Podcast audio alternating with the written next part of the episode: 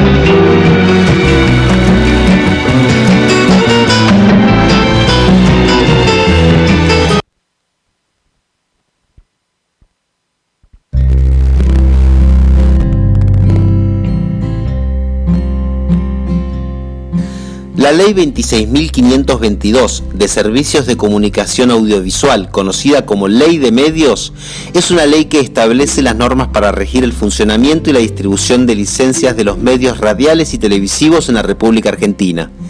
En esta ley se declara la actividad de comunicación y medios audiovisuales como de interés público, a diferencia del servicio público.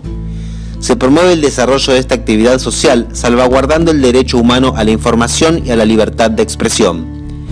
Radio Asamblea es un medio de comunicación rural, de frontera y de pueblos originarios, y garantizamos la pluralidad de voces y diversidad de contenidos. No persigue fines de lucro, más bien responde a las necesidades de información y comunicación de las personas que viven en el lugar, determinado por la territorialidad, en el idioma y formatos que se adaptan mejor al contexto local. Las estaciones de radio comunitarias y populares pueden movilizarse en favor de una campaña social, cultural, de todo lo que mueve al interés general y participativo. Tu voz también cuenta.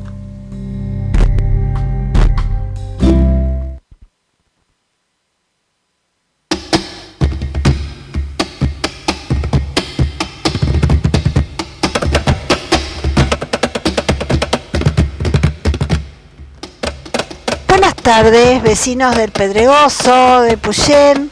Aquí transmitiendo para ustedes Radio Asamblea, la radio comunitaria y popular de la Asamblea de Vecinos de Puyén. Este, bueno, queríamos invitarlos a que se acerquen, a que hablemos un poco de la historia de este paraje, paraje histórico que comparte, eh, que comparte el nombre con eh, el vecino paraje El Pedregoso del Hoyo, paraje que está en el límite del ejido urbano de Puyén. Bueno, estuvimos investigando un poquitito acerca de la historia del paraje y, y bueno, reciente poblamiento, conocemos por, por, una cuestión de que somos una radio, una asamblea de vecinos, conocemos un poco de la problemática, por ejemplo la problemática más particular que es la que se refiere al agua en el paraje. Y también este, sabemos de que en el año 2005 hubo un proyecto para extraer oro en el arroyo Pedregoso por una minera llamada Pacific Ring Corporation y que bueno hubo una gran movilización popular al respecto. Eh, respecto de la problemática del agua en el paraje, lo que sabemos es que, bueno, nosotros hicimos pedidos al Consejo Deliberante y a la Justicia, porque en el año 2017 hubo una, eh, una resolución municipal que hablaba de la obligatoriedad de colocar una cisterna de 25.000 litros y las conexiones domiciliarias. Este, bueno, esa, esa resolución del año 2017 no fue cumplida por el municipio y eso motivó que nosotros como asamblea y con las firmas de algunos de ustedes que nos gustaría que se acercaran a ver si ustedes tuvieron algún tipo de, de, contestación al respecto, te pedimos el cumplimiento, ¿verdad? Y eso motivó que, bueno, llevamos hasta anticorrupción, porque se había vendido un terreno para eh, ponerles la cisterna. Quisiéramos saber en qué situación está eso en este momento. Después vamos a seguir hablando del tema de la cisterna.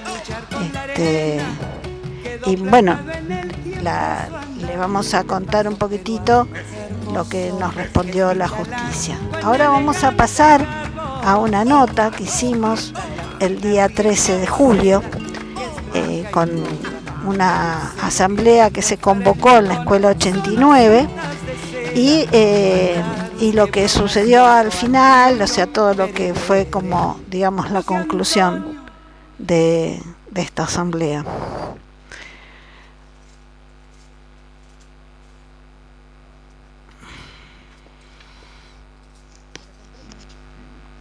Bueno, buenas tardes. Estamos acá para Radio Asamblea con Cintia, este referente del MTE. Eh, vamos, os va a contar un poquito sobre la actividad que se hizo hoy. Hola, buenas tardes. Este, mm, eh, como referente. Bueno, buenas tardes. Estamos acá para Radio Asamblea con Cintia, este referente del MTE. Eh, vamos, os va a contar un poquito sobre la actividad que se hizo hoy. Hola, buenas tardes. Este, mm, eh, como referente y, este, coordinadora de, una organización social, este, nos autoconvocamos para poder este, reclamar por un salario universal, salario básico universal, para los trabajadores que no están este, percibiendo ningún tipo de ingreso formal. Em, la mayoría son changarines y bueno, sabemos que en el pueblo eh, se hicieron eh, más de 600 este, más de 600 personas ingresaron al IFE a partir de esa cifra. Eh, se está pidiendo un, un piso para, para poder este sostener la economía popular. Estamos pidiendo también el 15 mil pesos para los trabajadores jubilados y pensionados y para los trabajadores públicos y privados. También la, misma cantidad y un este mm, un aguinaldo para los trabajadores de la economía popular nucleados en organizaciones sociales bajo el programa de potenciar trabajo. Así que bueno, hoy eh, convocamos a una asamblea para poder este, eh, comentar cuáles eran los pedidos, los puntos que se están solicitando a nivel nacional al gobierno después de las declaraciones este, de la de la este, ministra de Economía. Eh, a pesar de que esto se venía charlando antes, eh, con estas declaraciones se decidió a salir eh, de forma masiva para poder este, darle un parate al, a las medidas que se quieren tomar, porque sabemos que las medidas que se tomen van a ser ajustes para los que más este, la estamos pasando mal, digamos, los trabajadores somos los que más vamos a, recibir este, fuertemente ese ajuste y no quienes deberían este, aportar a la economía del país y, no fugar esos capitales que, que, tan que tan grande vienen este eh, tan tanto tiempo se las vienen llevando no es cierto eh, así que bueno eh, nuestro pedido es ese a nivel local y bueno se está siendo sincronizado en todas las localidades y en todo el país eh, varias este, organizaciones sociales son las que están trabajando a través de la CTA, este, está también la UTEP, que somos varias organizaciones nucleadas ahí. Y bueno, ese es el pedido básico para todos los trabajadores. Sabemos que los próximos meses van a ser eh, de superajustes, pero bueno, los precios no van a seguir bajando, por lo tanto eh, tampoco se, se, anunció ningún aumento de salarios eh, a los trabajadores ni formales ni informales, así que la idea es poder tener un piso como para poder subsistir porque lamentablemente hoy en la Argentina se subsiste, se sobrevive con lo poco que se gana y con lo poco que se gestiona como trabajadores populares que, que, somos acá en la organización, ¿no es cierto? Bien. La compañera estaba leyó unas, unas, cifras que nos llamaron mucho la atención y que me parece que están importantes para remarcarlas. No sé si las querés repetir, compa. Eh, sí. Tu nombre también. Mi nombre es Vanessa, compañera de Cintia. Bien. Bueno, eh, principalmente son las 7 millones de trabajadores informales, que es a lo que está dirigido el SBU. No registrados, precarizados, tercerizados, etcétera eh, son los que más perdieron con un 32% de poder adquisitivo eh, desde el 2015, ¿no? Con un salario medio que, bueno, si la, la pobreza y la, indigencia, a esto se le suman los jubilados, con la mínima perdieron el 23%, los, los laburantes de potencial trabajo el 24%, el salario mínimo el 29% y los empleados registrados el 21%. Bueno, estos son algunos de los de los números que pudimos recolectar con la compañera acá. Y para dar em, y dar a conocer que esto que es lo que lo que lo que te da el, hambre de la gente em, cuando la economía se viene abajo en el país los que la sufrimos somos todos los que estamos en negro los que los que laburamos por cuenta propia los que tienen un sueldo mínimo. Y bueno por ello es la lucha hoy y para el, eh, para el potenciar lo que lo que exigimos el, es el aguinaldo, digamos, con los monotributistas A y B. como algo extra para poder afrontar todos estos aumentos desmesurados que hubo antes de la ida del ministro Guzmán y con la, con la ascensión de la ministra Batakis. Exacto. el batacazo va para el sí, exacto. Porque acá no estamos viendo si nos vamos de viaje o no, sino que nos alcance el mango para poder comprar la comida. Que es lo que mucha gente no ve. Y se ponen a ver de la pelea Cristina y Alberto, que es algo que es vergonzoso para nosotros y, y te da bronca porque hay gente que se está cagando de hambre, digamos.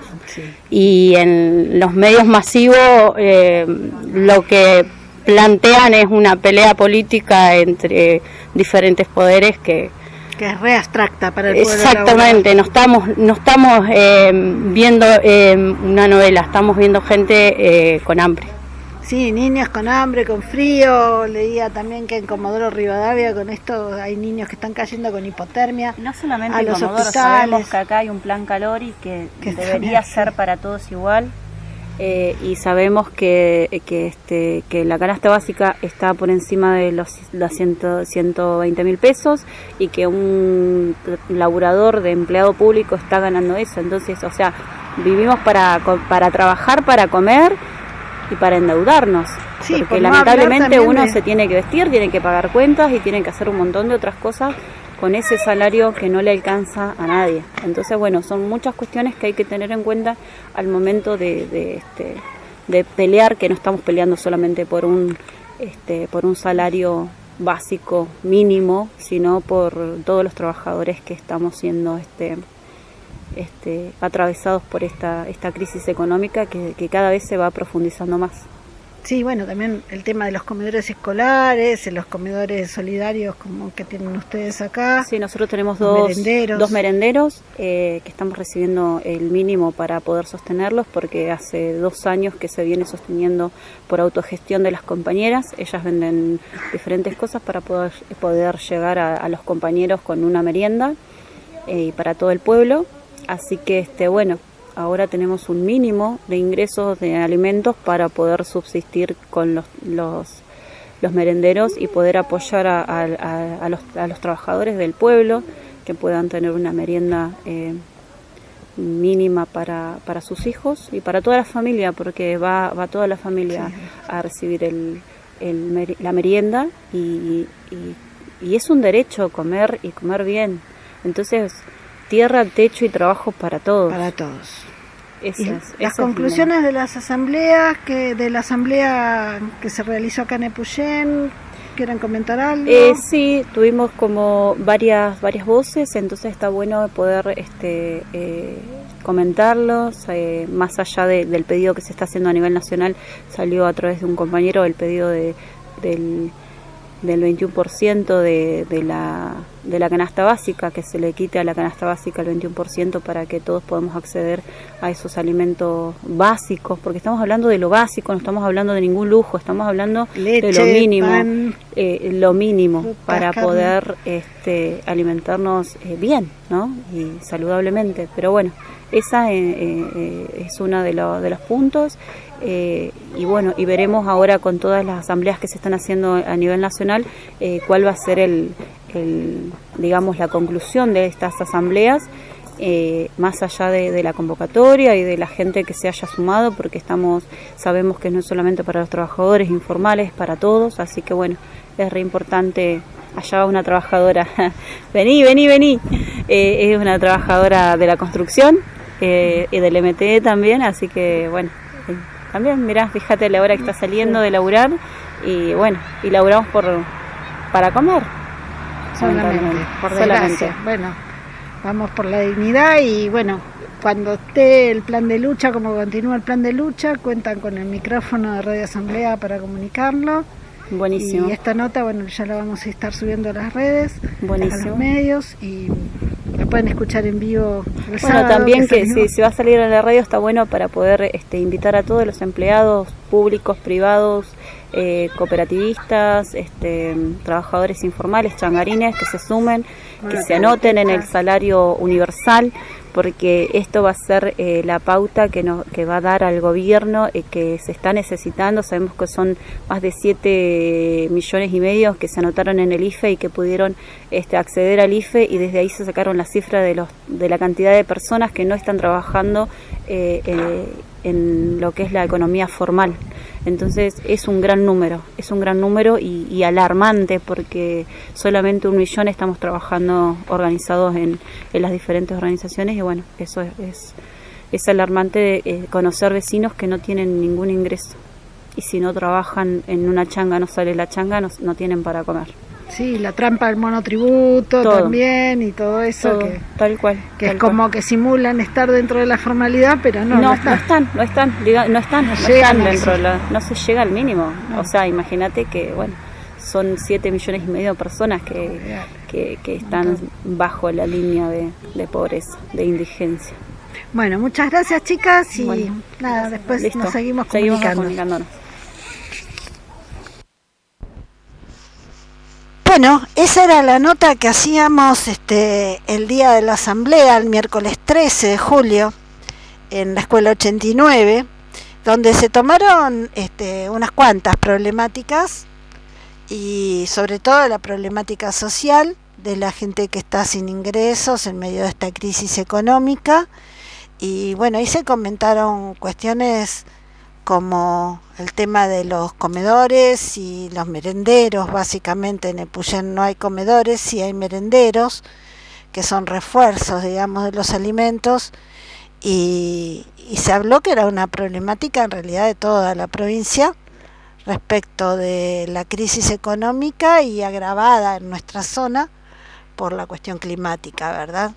Entonces, respecto de eso, queríamos saber también cómo está la situación aquí en el paraje, el Pedregoso, si hay este, merenderos, cómo está la cuestión respecto de eh, la ayuda social, respecto de leña, subsidios y demás, si se está entregando eh, algo de leña.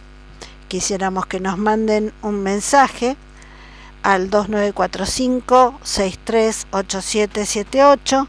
Puede ser mensaje de audio, puede ser para que nosotros lo leamos, este, como para que empezar este, a, también a movilizar un poquitito lo que sucede aquí en la zona, ¿verdad?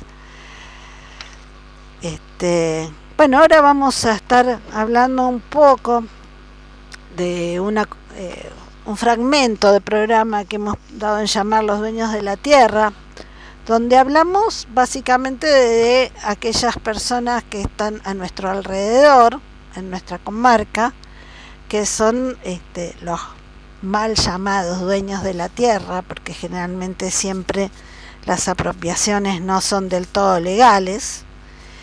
Este, básicamente estamos tomando los datos de un blog de un compañero que es ahora está en Mendoza, pero que estuvo viviendo aquí en la zona, que se llama Federico Soria. Este, en este caso vamos a hablar del señor Espadone desarrollador del barrio privado en un municipio donde no están permitidos los barrios privados, como es el vecino y cercano eh, Aldea San Francisco. Bien, el señor Spadoni, Spadone está en el puesto 65 de los más ricos de la Argentina, o más terratenientes con más cantidad de hectáreas. En este caso tiene 34.000 hectáreas, o tenía en ese momento. Eh, estancia Las Mercedes en Nepuyem, Las Patricias en Esquel y El Doradillo en Mis Pagos en Puerto Madryn y algunas otras menores, todas en la provincia del Chubut. La idea de, del grupo Espadone era desarrollar un proyecto inmobiliario en todas esas propiedades. Eh, acá bien lo hizo, ¿no? en Aldea San Francisco y sabemos que tuvo intención en su momento de hacer algo similar en Estancia Las Mercedes, que está también acá cerquita, en el lago del mismo nombre. Eh, el grupo Espadone está conformado por la familia, ¿no? Espadone. Es propietario de Diario La Razón de Buenos Aires y Jornada de Treleu, o lo era en su momento, creo que ahora cambió de manos la bodega San Huberto en Mendoza, donde tuvo bueno, algunos problemas también con el agua, y eh, La Rioja también. La bodega San Huberto también está en La Rioja. La terminal panamericana logística, Román Marítima, Inversiones y Representaciones Sociedad Anónima y algunos barrios privados en la zona de Buenos Aires. Ahora vamos a eh, compartir con ustedes una nota que hiciera a Noticias del Bolsón el, presidente del Consejo en ese entonces, concejal Jorge Caprano.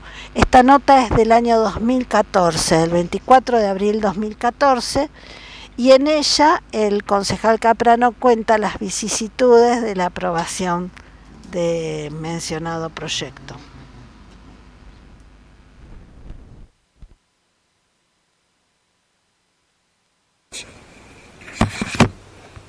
El, rol que nos corresponde, digamos, es el de observar que las normas se cumplan y avanzar, digamos, en cuanto a los proyectos que presenta el Ejecutivo en el marco que regula las normas. En este caso puntual, el tema de loteos de tierra y todo eso está contemplado en la ordenanza 1004 de, de Puyén, es una ordenanza que tiene 25 años, que ha venido regulando el desarrollo y la evolución y el crecimiento de del valle de Puchén, de todos los espacios, digamos. Y se regula desde las áreas intangibles hasta, hasta los pequeños valles que son de, pequeños productores. Nos marcaban que este grupo Espadone hacía por lo menos 12 años había presentado este proyecto. ¿Y ahora qué pasó? ¿Ustedes hicieron una ordenanza a favor de unos vecinos de menores recursos y aprovechó para meter su plan? Eh, claro, ahí se, dio puntualmente el caso para nosotros, ¿no es cierto? Porque nosotros, digamos, de alguna manera quedamos sorprendidos del, avance que hubo a, partir de que vino a agradecernos, digamos. Y dijimos, ¿por qué nos agradece tan amablemente este, que hayamos contemplado su, su proyecto? bueno, el proyecto estaba, eh, sí, históricamente estaba, estaba dando vueltas, así que la nave corta lo quería meter de alguna manera. Eh, es un emprendedor ese hombre, porque nosotros hemos tenido discusiones con él, eh, muchas discusiones, y dentro de esas le hemos discutido y le hemos hecho ver que él este, debe poner al servicio de la comunidad su capacidad este, económica, que no es una, una cuestión así de transformar el gueto de espadones, eso, sino en, una, en un espacio que permita que los vecinos de nuestra comunidad accedan al, al trabajo. Para Caprano, ¿fue una picardía de espadones o un descuido de ustedes cuando votaron la ordenanza? No, creo que, que fue eh, de parte de nosotros fue no haber tenido claro todo el, el, los números, digamos, de las ordenanzas que estábamos, de la manzana que nosotros estábamos habilitando a, a ser fraccionadas.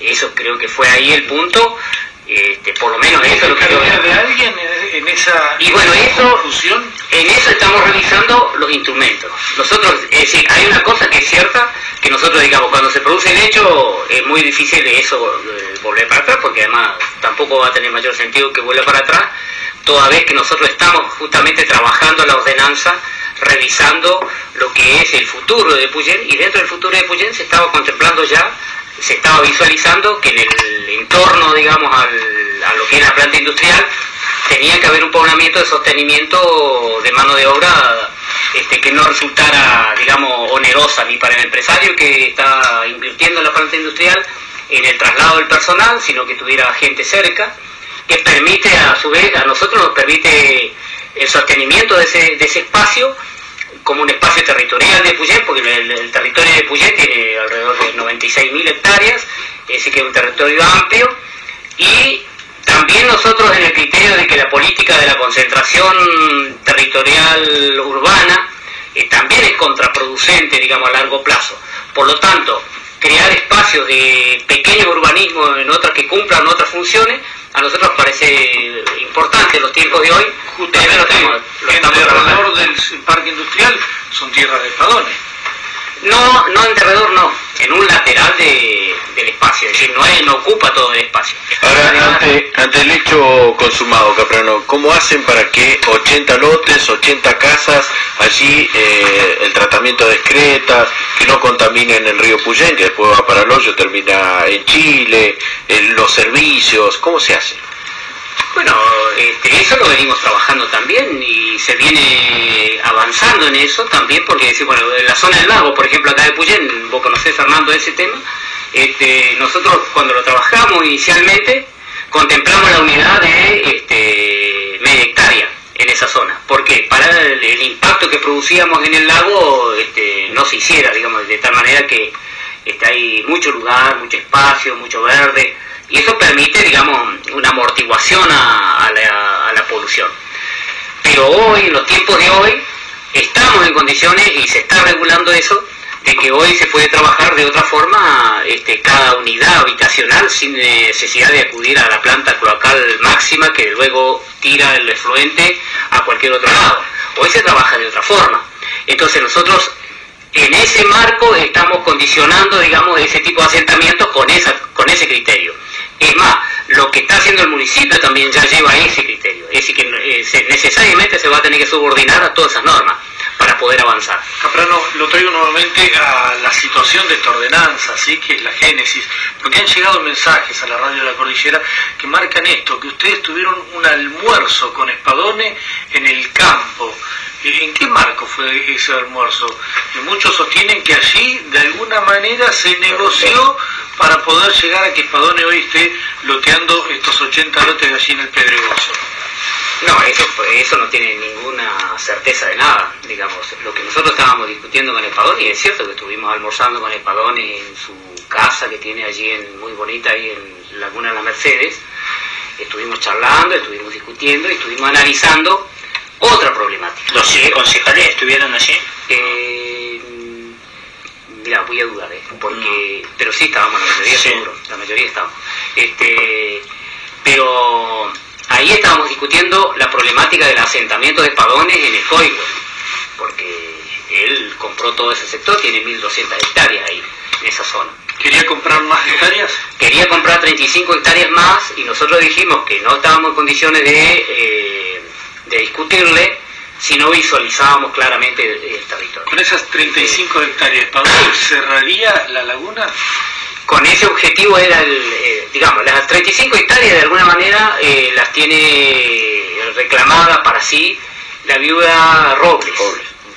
Eh, entonces, como de eso está trabado con un juicio con la provincia, él eh, se ofrecía intermediario, de tal manera que nosotros le cedíamos a la, viuda, pero las, las pagaba él las hectáreas y se quedaba él con el hectárea. Entonces, ahí le discutimos de que este, cuál era su ambición de tanta tierra, porque si tenía 1200 hectáreas aspiraba a 35 más, y bueno, y en el fondo era que él dice que él eh, cuida eso como un santuario, como un, lugar este, este, maravilloso, que hay que cuidarlo, que hay que preservarlo. Entonces le hicimos hacer, este, acercarle este, la ordenanza, porque la llevábamos, una ordenanza, dijimos, bueno, cuando en la discusión lo vamos a charlar.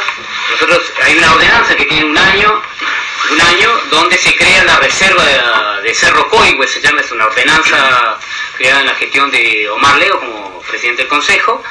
Este, esa ordenanza regula eh, toda la región esa como una reserva, en el marco de lo que es una reserva. En este caso una reserva municipal. ¿En esa reserva hoy es irrestricto o hay restricciones para ingresar? No, no, el lugar que está dentro de la reserva la gente puede pasar tranquilamente, tiene pasada de costa digamos que nosotros ahí toda esa costa que quedó dentro de la reserva. Pero si el concejal, si se le dan las 35 hectáreas de España, ¿no, se va a poder entrar más a la laguna y a la reserva? Claro, ese era el objetivo que él buscaba. Eh, nosotros le hicimos ver que eso era justamente, y le, le, hicimos en términos muy sencillos, diciéndole que no era así como se cuidaba el medio ambiente, sino que el medio ambiente se cuidaba con la participación de la comunidad, no poniendo alambrado de dos metros. Entonces, esa para, para eso que es un santuario, ¿no? Y con un alambrado de, dos metros. Eh, no, no, lo que yo le señalé, y los, me hago cargo, ¿no es cierto? Yo le señalé que no se podía manejar así una, una, un espacio, sino que había que hacer que la gente participe. En la medida que el, el vecino se siente parte, cuida el ambiente. En la medida que no participa, no cuida. Eso es la verdad. ¿Cómo regulan ustedes o legislan eh, esta invasión o este apetito de, tierras que, como en su momento fue el Bolsón, Ballina Ahogado, Lago Pueblo, ahora se puyen? Bueno, nosotros lo regulamos con la ordenanza que tenemos de ordenamiento territorial de, de que tiene 25 años esta ordenanza. Y hoy en día el Consejo Deliberante, con técnicos, con profesionales que nos acompañan, estamos eh, ajustando nuevamente la ordenanza. Le estamos ah, llevando los tiempos de hoy, digamos, para que tenga una perdurabilidad en el tiempo que nos permita a nosotros, digamos, las nuevas generaciones también sostener y defender esto que hemos venido defendiendo durante mucho tiempo, que ya son 25 años, que es que no haya esa invasión de loteo fraccionado, pormenorizado, digamos, de, todo el desmenuzado que se está haciendo en el territorio, sino que hay áreas, y nosotros en este momento acompañándonos con la ley nacional de bosque, por ejemplo, donde estableció, estableció las, las franjas amarillas, verdes, rojas, que se dio toda esa, toda esa zonificación que hace de la zona boscosa, nos enmarcamos en eso también y nos acompañan esas normas también para ajustar de tal manera que los vertederos nuestros, que son los que van a sostener en el tiempo la calidad de agua que permite que los seres humanos vivamos, este, se, logre mantener en buenas condiciones. ¿Les han llegado ya estos proyectos que hay allí sobre el arroyo Cuesta Labrada, en el Coigo, que hablan también de megaloteos? Sí, sí, esos proyectos fueron presentados en la gestión nuestra, este, fraccionado de, terreno de barrio en toda esa zona alta.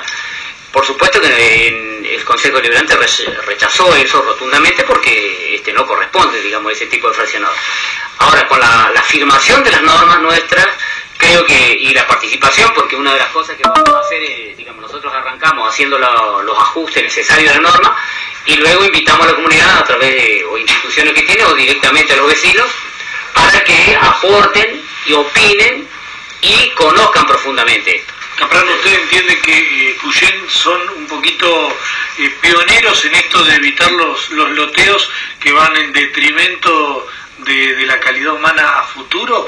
Porque eh, en otra nota lo escuchamos que mencionaba que no quiere que pase lo que pasó en Pueblo, en Bolsón y en el mismo hoyo. Eh, claro, porque nosotros nos criamos, este, particularmente muchos de nosotros nos criamos en la zona, así que nosotros somos comarqueños, digamos, somos de acá de la zona.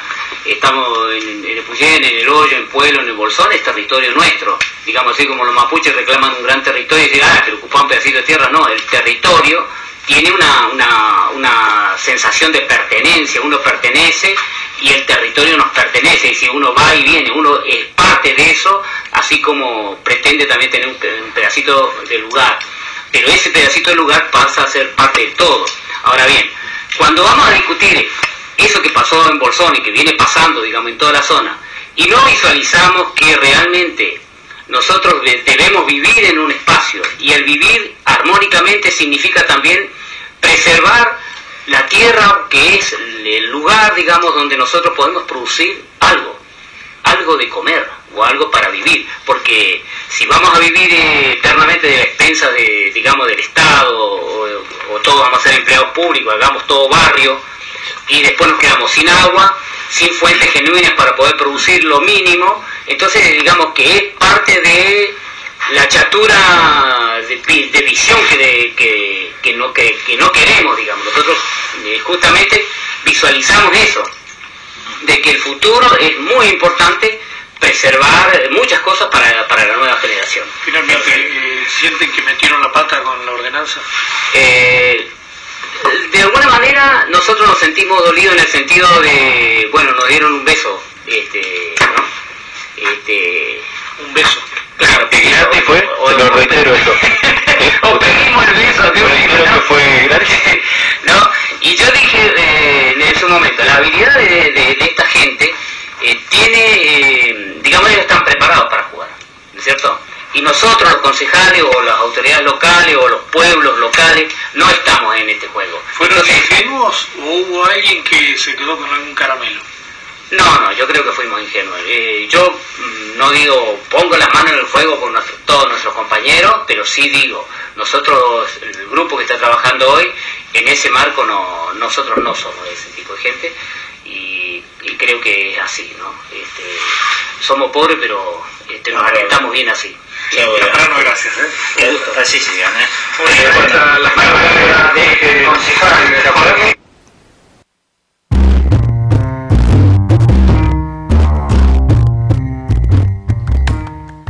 Radio Asamblea es una radio popular que se caracteriza por considerar a la comunicación como un derecho humano esencial.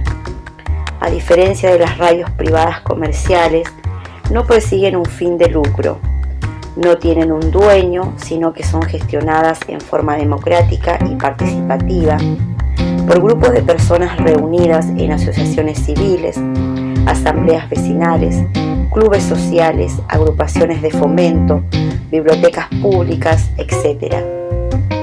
En la Ley de Servicios de Comunicación Audiovisual, estas radios están contempladas dentro de los prestadores de gestión privada sin fines de lucro de este modo es que se diferencian de los medios públicos, estatales y no estatales, y de los privados comerciales.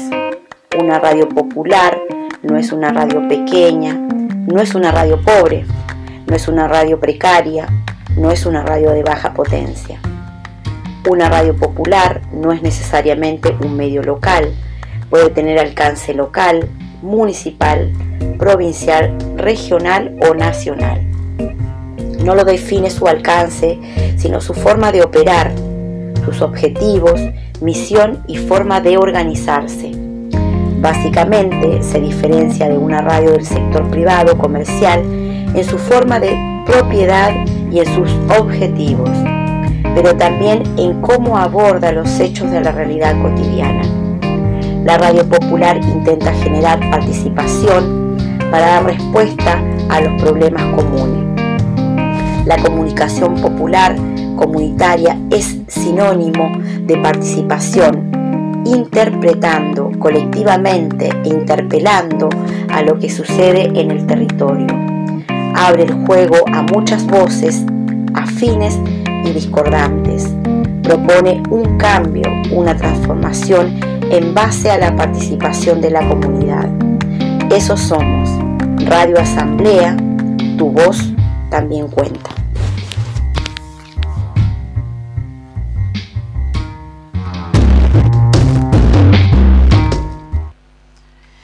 Bueno, eh, hace un rato pasamos la nota del año 2014 que eh, le hicieran al concejal Jorge Caprano con motivo de la autorización que hicieran para el loteo del el señor eh, Espadone.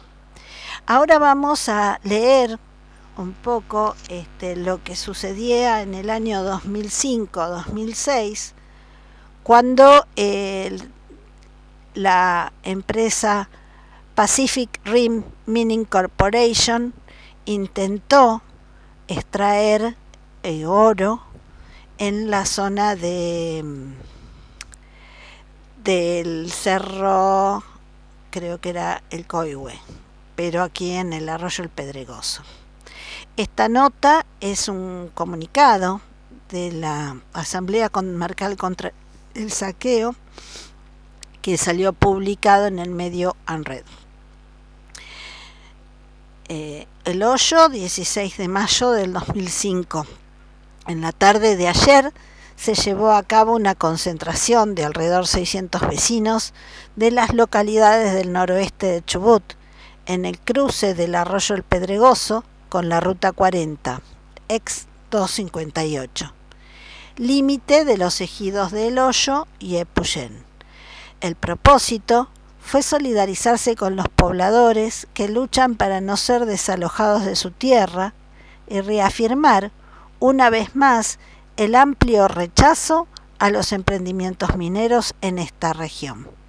Oposición que ya fue manifestada en la consulta popular realizada en marzo de 2003, en la que el 98% de la población se pronunció por la negativa al proyecto minero de Meridian Gold. También se exigió al gobierno provincial de Chubut que informe a la comunidad comarcal acerca de las autorizaciones de exploración, cateo y concesiones mineras que se han otorgado a empresas nacionales e internacionales en los ejidos municipales del Maitén, El Hoyo y Epuyén, ya que están llegando cédulas de notificación a varios pobladores del paraje El Coihue, como años antes recibieran vecinos del Pedregoso. Estuvieron presentes vecinos del Hoyo, el Pedregoso, el Coihue, Epuyén, Lago Puelo, Golondrinas, Cholila, El Bolsón, Mallina Ahogado, Los Repollos, autoconvocados de Esquel y Trevelin, Bariloche e Ingeniero Jacobasi y la comunidad mapuche Cayún del Lago Puelo. Al inicio de la concentración se realizó una asamblea al borde de la ruta en la que se denunció la situación en la zona del Pedregoso, donde varios pobladores recientemente han recibido notificaciones de cateos mineros por parte de la empresa Pacific Rim Mining Corporation, empresa canadiense de Vancouver con sede en la ciudad de Mendoza y una concesión de más de 10.000 hectáreas para explotar oro en Santa Cruz, que habría obtenido la concesión de alrededor de 1.600 hectáreas para la explotación minera en una zona que abarca desde la laguna de los Patos hasta la laguna de las Mercedes en nuestra comarca.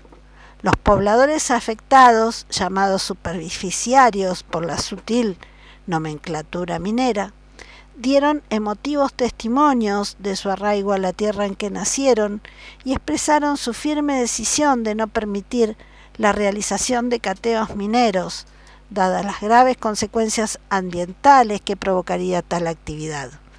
Además, expresaron varias alternativas de continuidad del proceso de resistencia al saqueo de las mineras y la demanda de acción a sectores legislativos nacionales, provinciales y municipales en pro de la derogación de la legislación minera vigente. Luego de la asamblea se realizó una conmovedora marcha de los pobladores, entre los que había muchos matrimonios jóvenes con niños ascendiendo por los bosques a las nacientes del arroyo El Pedregoso para reconocer los lugares que estarían comprometidos en la pretendida explotación minera y manifestar su apoyo a los vecinos afectados. Finalmente, se acordó exigir por medio de una nota a los concejales de cada localidad se solicite información a la Dirección de Hidrocarburos y Minería de las autorizaciones de cateo otorgadas en la zona y se dé cumplimiento a las ordenanzas que en cada localidad de la, de la comarca prohíben la minería con uso de sustancias tóxicas. Además, se decidió adherir al justo reclamo de los presos mapuches recluidos en la cárcel de Temuco, Chile, que hoy cumplen 61 días en huelga de hambre, condenados por la ley antiterrorista a causa de su defensa de la tierra y sus comunidades. Como podemos ver, eh, fin de comunicado, ¿verdad? Y como podemos ver, pasaron unos cuantos años y sin embargo la situación no ha cambiado demasiado tampoco. Hijos, hijas, compañeros, compañeras, hoy estarían acá los 30.000 y muchas cosas no pasarían, porque estarían al lado de ustedes luchando con toda su fuerza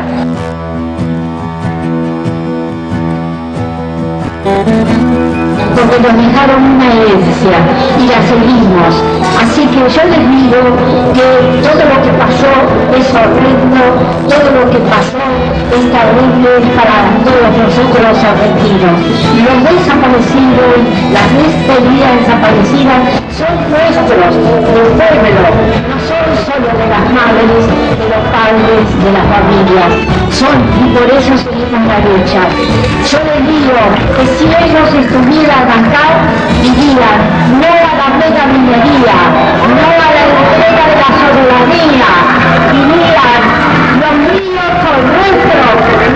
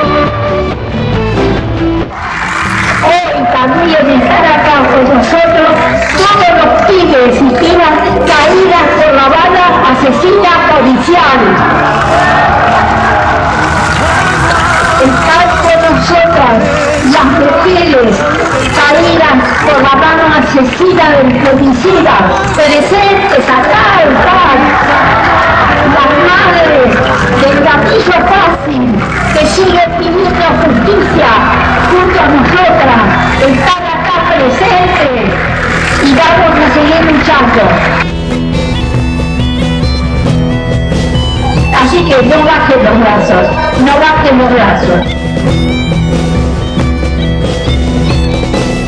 30.000 detenidas y detenidos desaparecidos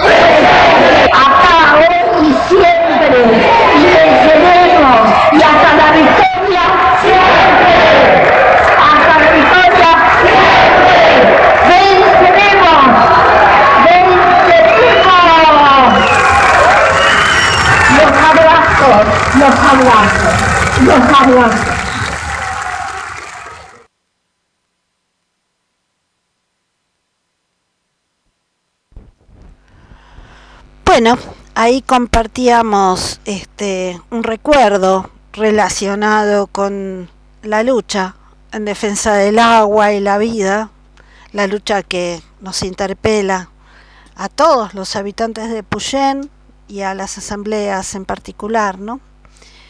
Bueno, hablábamos de, de que hace uno, un tiempo hicimos un pedido de informes al municipio respecto de la instalación de la cisterna este, de 25 mil litros a los vecinos del Pedregoso. Y también este hicimos un pedido de informes a la justicia la lo que nos nos este, nos contestó la justicia es que en principio eh, la no realización de la obra de conexión de agua potable para el sector del Pedregoso no era más que un compromiso asumido por el intendente frente a la población del área del Pedregoso y que él consideró que no era necesario consumar ese compromiso en su momento este, implicó la venta de un terreno para pagar un juicio y que era necesario compensar a la población. Yo quisiera saber este, cómo están la población respecto de la conexión de agua, porque bueno, nada, hay problemas que tienen que ver con la prevención de incendios, que para lo cual una cisterna sería algo absolutamente necesario y, y casi este, urgente, ¿verdad? Este, incendios como el que ocurrió hace poco más de un año y que amenazó este lugar donde estamos en este momento. Nosotros estamos en pleno Pedregoso de Puyén. Queremos mandar un cariñoso saludo a toda esta comunidad. Eh, nosotros hace unos 10 años fuimos vecinos de este paraje, estuvimos muy cerquita de donde estamos ahora. Acá veo un cartel de despensa Nehemi, este, que supongo que será eh, bastante conocido de los vecinos de acá de la, de la zona. Estamos muy cerquita de lo que es el salón comunitario, a unos pocos metros, diríamos, de, del salón comunitario, muy cerquita del río de Puyén para aquellos que quieran acercarse, mandar algún saludo, mandar algún comunicado, este, decir algo, van a quedar grabados, este programa va a ser retransmitido este, en, en el resto de Puyén, digamos, donde ustedes no pueden llegar por una cuestión de antena, no se llega.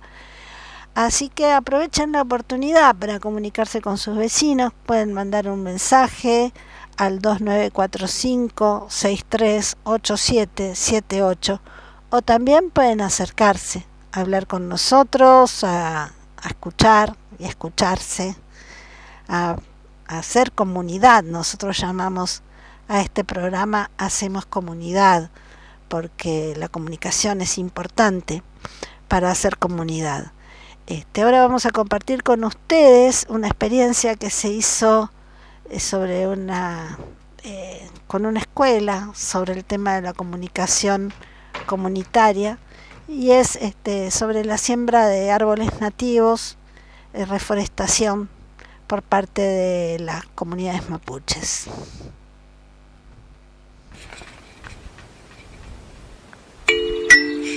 Estás escuchando Mapuki Moon, conocimiento de la tierra. Las palabras florecen en la voz de los pueblos originarios. No estamos solos, aprendemos del pueblo Tehuelche Mapuche. Un programa de radio realizado por EIB, Educación Intercultural Bilingüe de Chubut. ¿Cómo se preparan las bombas, eh, la bomba de semillas? Bueno, este método eh, estaba, era utilizado en, en, civilizaciones anteriores, pasadas, y en la época del en los años 50 por ahí un, japonés agricultor implementó, la volvió a implementar y hizo, pero ya lo estaban usando también los hermanos activos de, Norteamérica.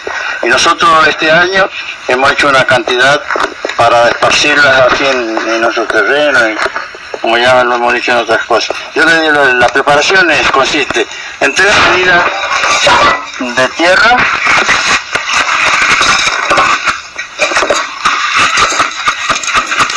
tres medidas de tierra, tierra, tierra fuerte, tierra buena,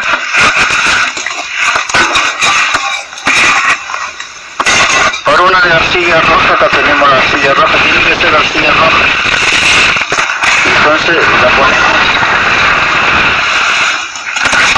acá. La revolvemos y después le echamos vamos echando la semilla. Acá tenemos semillas de charcao dientes de dientes, dientes de león tenemos botón de oro, tenemos cola de piche, todas las nativas que hemos, que hemos venido recolectando este, este tiempo, ¿no? Para hacer esta bolita. Bueno, después la revolvemos de vuelta bien, que, todas las semillitas se, pasen y empezamos a echar, le, echamos agua. Esto es como si fuéramos haciendo una masa. ¿Vieron como la masa para el pan? Entonces la vamos amasando así hasta que esté en estado para, para empezar a amasar y hacer la bolita.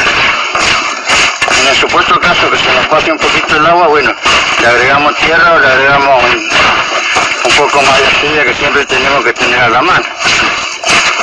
Pero estando más o menos que esté así dócil para, para amasarla, este con un poquito lo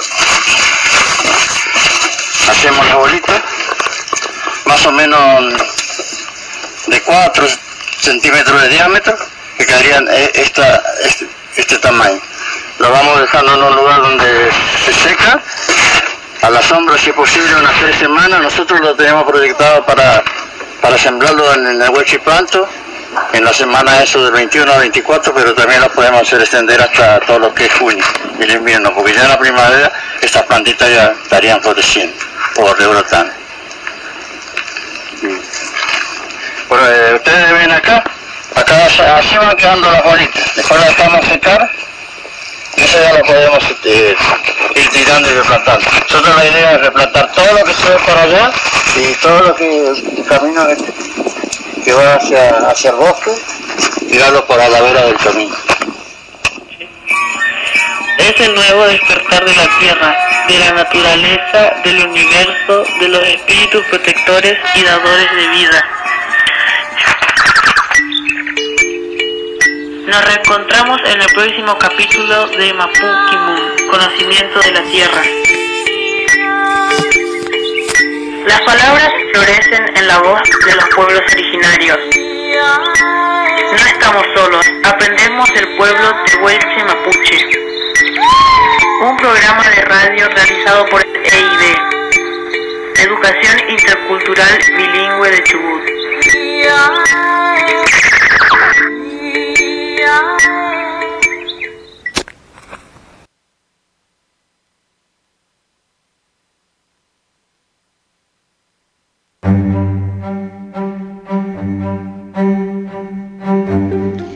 ¿Qué es un broker? Un broker es el intermediario que conecta a un comprador con un vendedor y a cambio cobra una comisión. Puede tratarse de una persona natural o jurídica. Patagonia Brokers es una persona jurídica. Se definen a sí mismos como una sociedad anónima especializada en el asesoramiento integral en materia de seguros. La integran el gobierno de la provincia del Chubut, el Banco Chubut Sociedad Anónima, el ISIS, Instituto de Seguridad Social y Seguros del Chubut, y un grupo de profesionales matriculados con alta experiencia. Ahora veremos cómo surge Patagonia Brokers.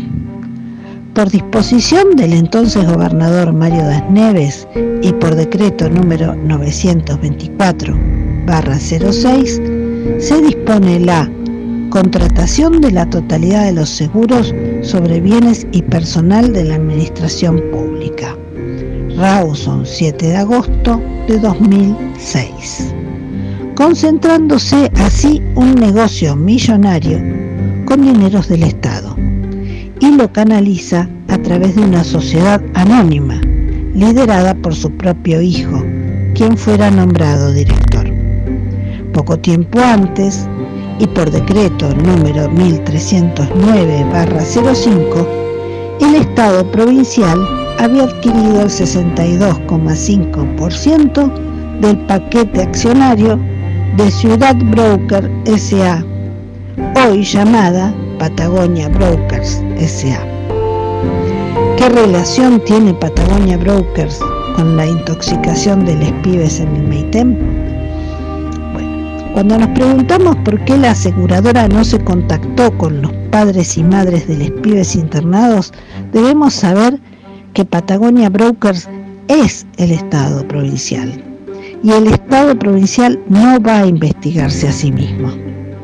La ministra Perata es eyectada rápidamente para no dar explicaciones. Las mismas explicaciones que debiera dar el ministro de Infraestructura Aguilera, las mismas que debieran dar los intendentes locales, quienes a través de los decretos 957-20 y 1302-78 reciben subsidios para aplicar exclusivamente a tareas de mantenimiento de edificios escolares. ¿Por qué esos edificios escolares no están mantenidos? Es la pregunta a responder.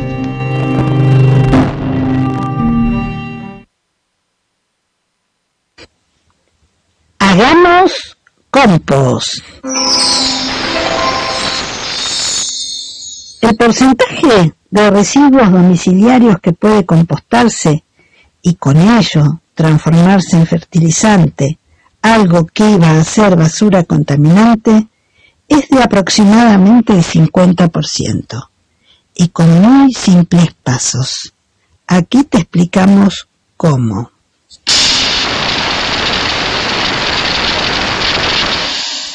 Se pueden compostar cáscaras de fruta y verdura, fósforos usados, cáscaras de huevo, pasto seco y restos de poda, restos de hierba, café y té, pelos y pelusas, papel y cartón no plastificados, acerrín, y no se pueden compostar con compostera simple domiciliaria al menos productos químicos harinas y panes, excrementos de animales domésticos, grasas y aceites, carnes, huesos y lácteos, materiales sintéticos, vidrio, metal o plástico, colillas de cigarrillo.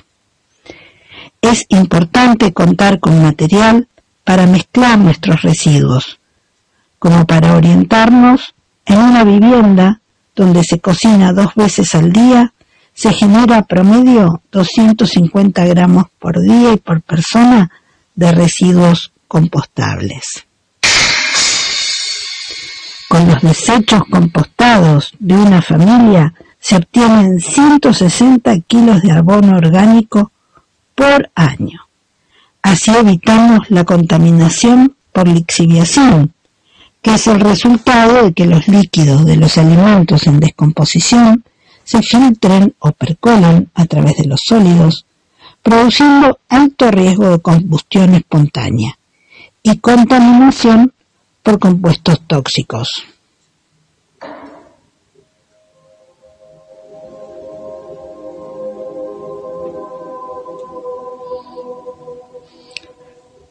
Por eso decimos no al megabasural comarcal, por un tratamiento de residuos responsable y sustentable. Campaña Yo hago compost de la Asamblea de Vecinos de Epuyén.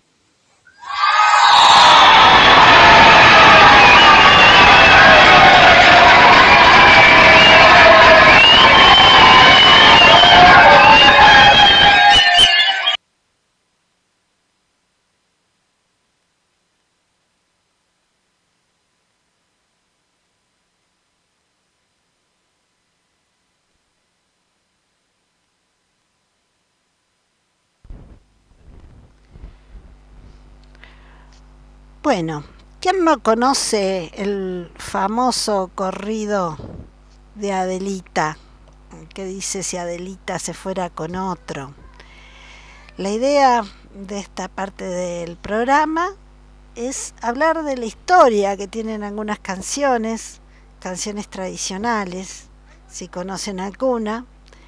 Este, en este caso vamos a hablar de Adelita Adela Velarde Pérez, nacida en Ciudad Juárez, Chihuahua, un 8 de septiembre de 1900.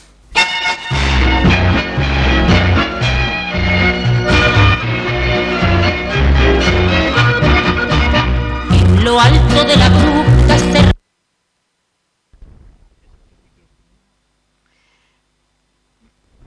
Bueno, dicen quienes la conocieron que heredó el carácter fuerte e indomable de su abuelo, el general Rafael Velarde, decidido partidario. Acampado se encontraba un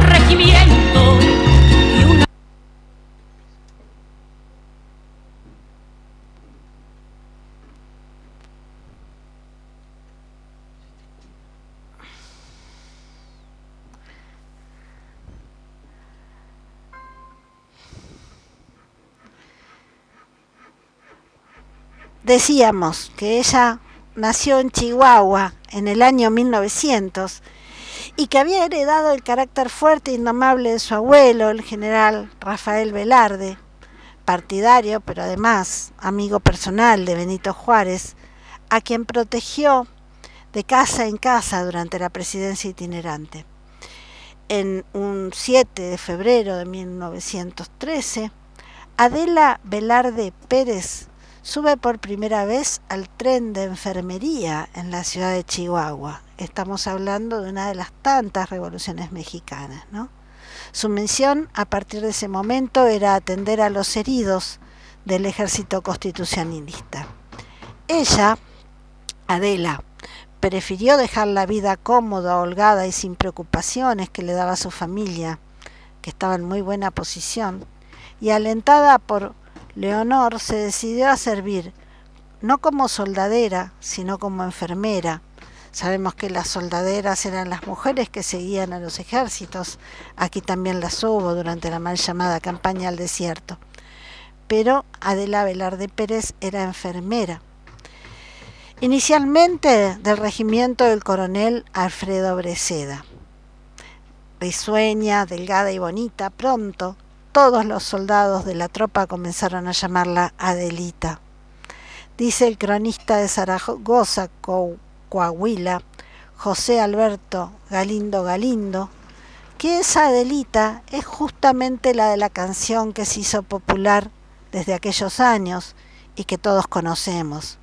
Como dice la historia, Adelita estuvo al frente de la batalla el 7 de febrero de 1913 al 15 de agosto de 1914, atendiendo a los lesionados del ejército constitucionalista. Fue así como conoció un día al sargento Antonio Gil del río Armenta, militar de las fuerzas de Pancho Villa. Él fue quien le compuso el corrido, que es de los más famosos de la Revolución Mexicana. El 20 de noviembre de 2014, la Secretaría de Relaciones Exteriores, a través del Consulado de México en Del Río, Texas, celebró ese día en el 104 aniversario del movimiento armado en la República Mexicana. Y ahí tuvo lugar el primer oficial, homenaje oficial que se realizó a Adela Velarde Pérez, la Adelita. El homenaje fue en el cementerio de San Felipe, ahí en el del Río, Texas, en Estados Unidos, donde más de 100 personas se juntaron en torno a su tumba y le rindieron homenaje a la mujer cuya vida y entrega a la causa de la Revolución Mexicana inspiró una de las canciones más conocidas de todo el repertorio musical en México, traducida además a varios idiomas y por supuesto cantada por muchos autores. Ahora veremos por qué los restos de Adelita están en Estados Unidos. Bien, descansan allí porque ella vivió en Estados Unidos hasta que murió en el año 1971, el 4 de septiembre. Treinta años antes, el 22 de febrero de 1941, la Secretaría de la Defensa otorgó en vida a Adela Velarde Pérez, Adelita, la condecoración al mérito revolucionario.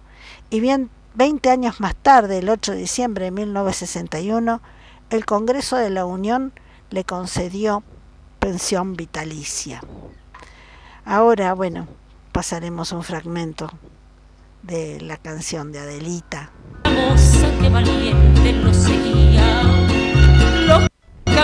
Enamorada de un sargento. Popular entre la tropa era Adelita, la mujer que el sargento idolatraba porque a más de ser valiente era bonita. Y hasta el mismo coronel la respetaba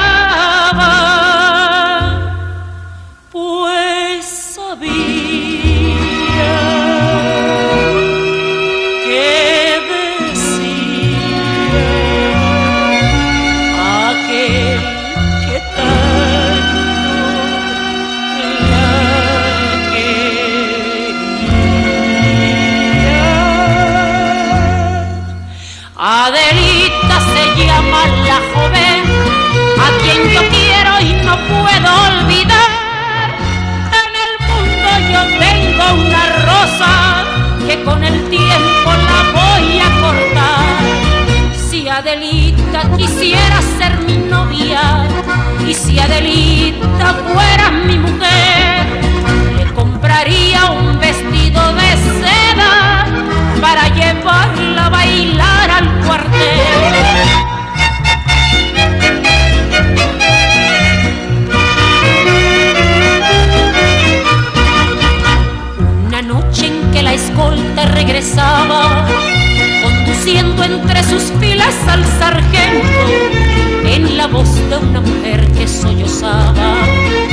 La plegaria se escuchó en el campamento.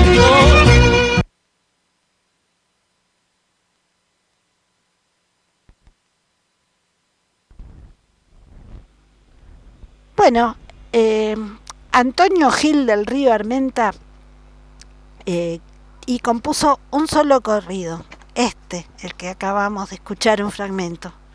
Nunca se casó, pero sí tuvo un hijo con Adelita, la de la canción, Antonio, quien murió sirviendo en la Segunda Guerra Mundial.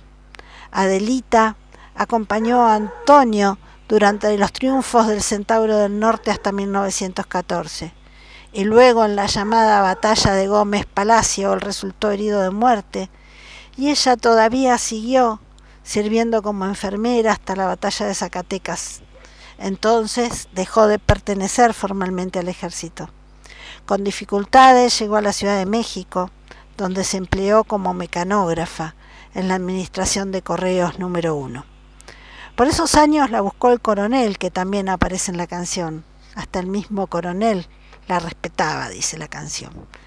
En 1965, Adelita llegó a la ciudad del Río, Texas. Se casó con él, con el coronel Alfredo Villegas, que la respetaba y que era viudo. Ella llegó a ser muy amorosa con sus nietos. La doctora Elma Villegas, nieta del coronel, dio información, documentos y fotografías que hicieron posible al doctor José Alberto Galindo Galindo, cronista de Zaragoza, escribir un libro llamado Bajo un cielo de metralla, la verdadera historia de Adelita, editado en el 2008. Así es como se escribió la historia de la Adelita, la del corrido, y existió siendo todo un personaje de la vida real y que vale mucho la pena recordar en torno a un aniversario más de la Revolución Mexicana. Bien, vecinos, este lamentamos mucho que no se hayan podido acercar, suponemos que por la cuestión climatológica, a nuestros micrófonos.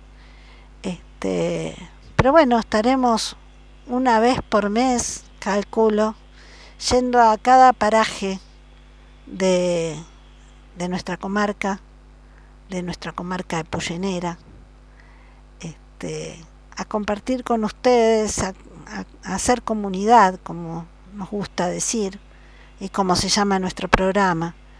Y ahora, bueno, los dejaremos con un poco más de música y los invitamos a seguirnos, en caso de ustedes, en vivo, va a ser seguramente una vez cada tanto, y, y bien, en, en diferido. Quizás este, podrán escucharnos por, los, por las redes sociales, ya les informaremos a través de cuando nos, nos estaremos este, comunicando.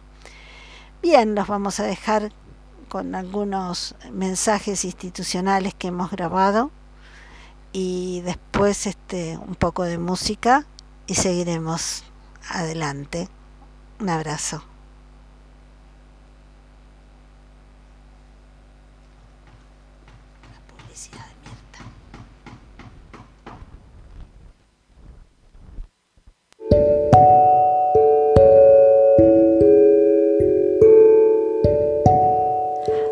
Access Consciousness llegó a la comarca de la mano de Creativa Conciencia. Te preguntarás qué es Access Consciousness. Comenzó con una pregunta. ¿Cómo me gustaría que fuera mi vida? Y a partir de ahí, Gary Douglas, su creador, canaliza 32 puntos en la cabeza, que ahora las llamamos barras. Él recibió que mm, Tocando estos 32 puntos se borraban creencias, mandatos, puntos de vista, juicios, limitaciones y mm, es como hacer un reseteo de todo eso. Es liberar espacio, tomar conciencia y elegir. Elegir a partir de las preguntas. Dos herramientas de Access. Estaremos en La Culturera a cargo de Marisol Vicente en el 54 9 2944 80 64 16.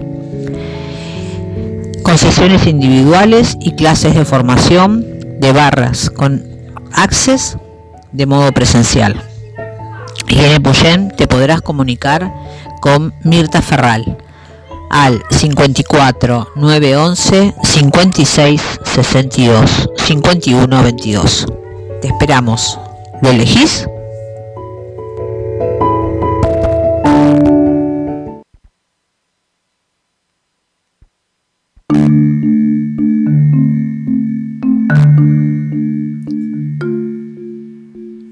Radio Asamblea, inclusiva, popular, comunitaria y participativa.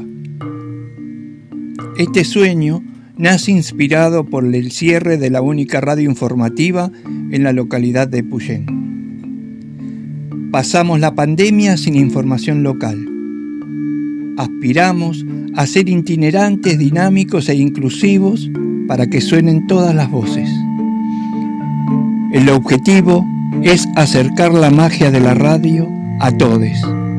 Por eso aceptamos el desafío que el estudio de la radio esté en todo el territorio, sin lugar fijo. Creemos en este medio como vehículo para la mejora de la comunicación, la construcción de una identidad local acorde a las características de nuestro territorio. Porque lejos de esos estudios fijos y de esa imagen estructurada que nos transmiten las emisoras tradicionales, con pautas políticas y comerciales, sabemos que la radio es otra cosa. Es la comunicación entre vecinos en el hacer cotidiano. Comienza la transmisión, está todo a punto y puedes decirlo al aire. Tu voz también cuenta.